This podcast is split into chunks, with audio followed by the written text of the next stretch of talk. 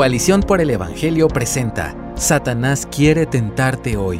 No caigas en su trampa. Escrito por Josué Ortiz.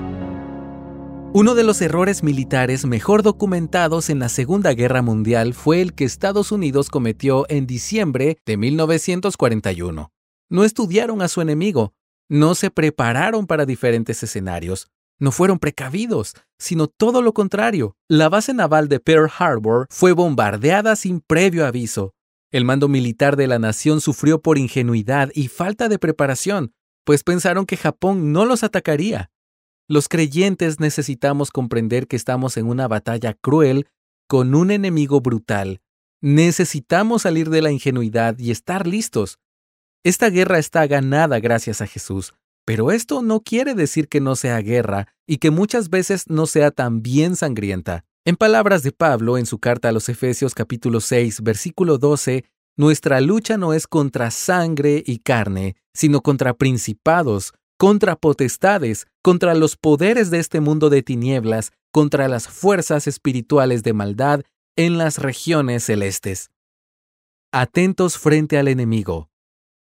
Ha llegado la hora de ver que hay una dimensión espiritual en la cual estamos en guerra. Es una dimensión irreconocible al ojo natural, pero reconocida por las escrituras. Y tenemos un enemigo que atenta contra nosotros. Jesús nos recuerda esto cuando le dice a Pedro en Lucas 22:31 que Satanás los ha reclamado a ustedes para zarandearlos como a trigo.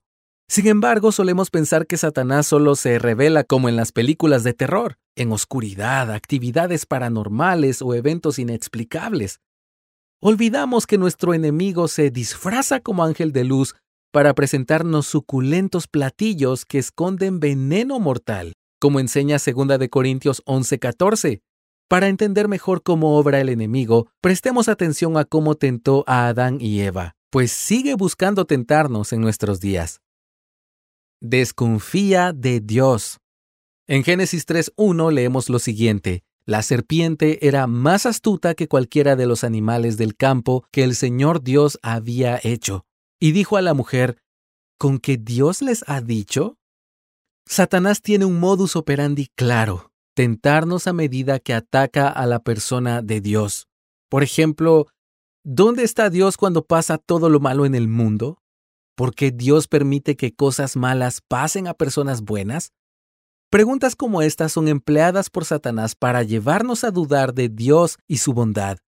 Satanás quiere engañarte con pensamientos como este.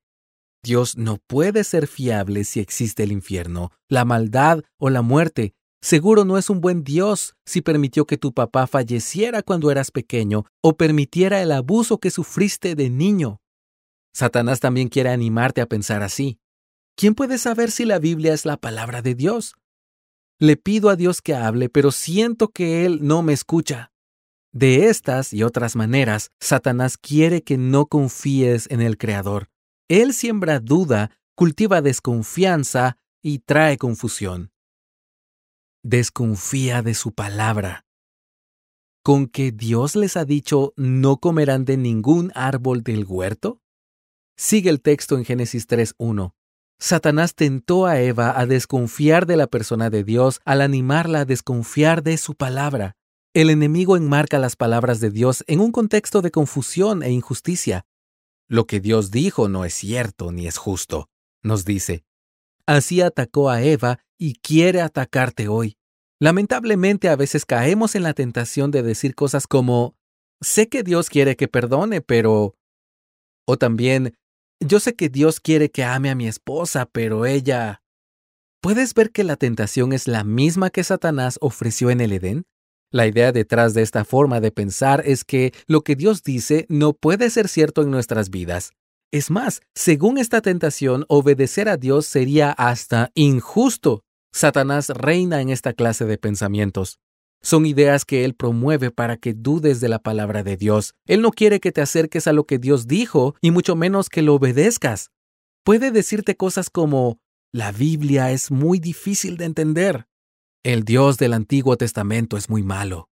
Este tipo de afirmaciones son satánicas y mortales.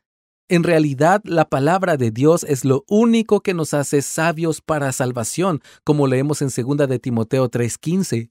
Es lo único que necesitamos para crecer y conocer a nuestro Dios, según Primera de Pedro 2:2. Cuando dudamos de la palabra de Dios, dudamos de Jesús, nuestro Rey, porque Él es la palabra de Dios encarnada. Lee Juan 1:1. Desconfía de su plan. Y la serpiente dijo a la mujer, Ciertamente no morirán, pues Dios sabe que el día que de él coman, se les abrirán los ojos y ustedes serán como Dios, conociendo el bien y el mal. Génesis 3 del 4 al 5. El plan de Dios para la humanidad es claro desde el principio, que gobernemos con Él en la tierra. Dios puso a Adán y Eva en el jardín como representantes del Rey, hechos a su imagen y semejanza. Les dio autoridad para ejercer dominio, y les encargó que llenaran la tierra de más personas creadas a imagen de Dios. Esto lo puedes leer en Génesis 1 del 26 al 28. Ellos debían ser estandartes del rey, banderas con el logo de Dios, llenando cada rincón de la creación. Pero Adán y Eva renunciaron a su vocación para tomar un nuevo rol. Querían ser como Dios. Querían ser reyes, no súbditos.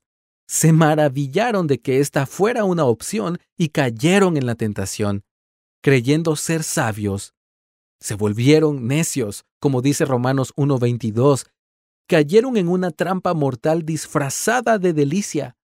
Comieron del árbol, pero no se hicieron como Dios. En cambio, ahora eran como Satanás. Lee Juan 8:44, Efesios 2:2 y Colosenses 3:6. Dejaron de ser representantes de Dios para ser sus enemigos de ser virreyes de Dios en la tierra, ahora eran hijos de ira. De igual forma, hoy Satanás quiere tentarnos a pensar que nuestra propia manera de conducirnos es mejor que el plan de Dios para nosotros. Satanás quiere que pienses que puedes ser tu propio rey. Nadie te puede decir qué hacer. Es tu cuerpo, es tu vida. Estas y muchas otras tentaciones satánicas están diseñadas para hacerte creer que puedes tener el control de tu propia vida, pero no es así. Dios es rey. Nosotros, sus súbditos. Aferrados a la palabra. Los planes de Dios son mejores que los nuestros. Confiando en esto, podremos huir de la tentación teniendo nuestros ojos en Jesús. Así que aferrémonos a la palabra de Dios, que es la espada en nuestra guerra espiritual, como nos enseña Efesios 6:17, y vivamos en la verdad y no en la mentira. Dios está con nosotros para sostenernos y darnos la victoria. Gracias por escucharnos. Si deseas más recursos como este, visita coaliciónporelevangelio.org.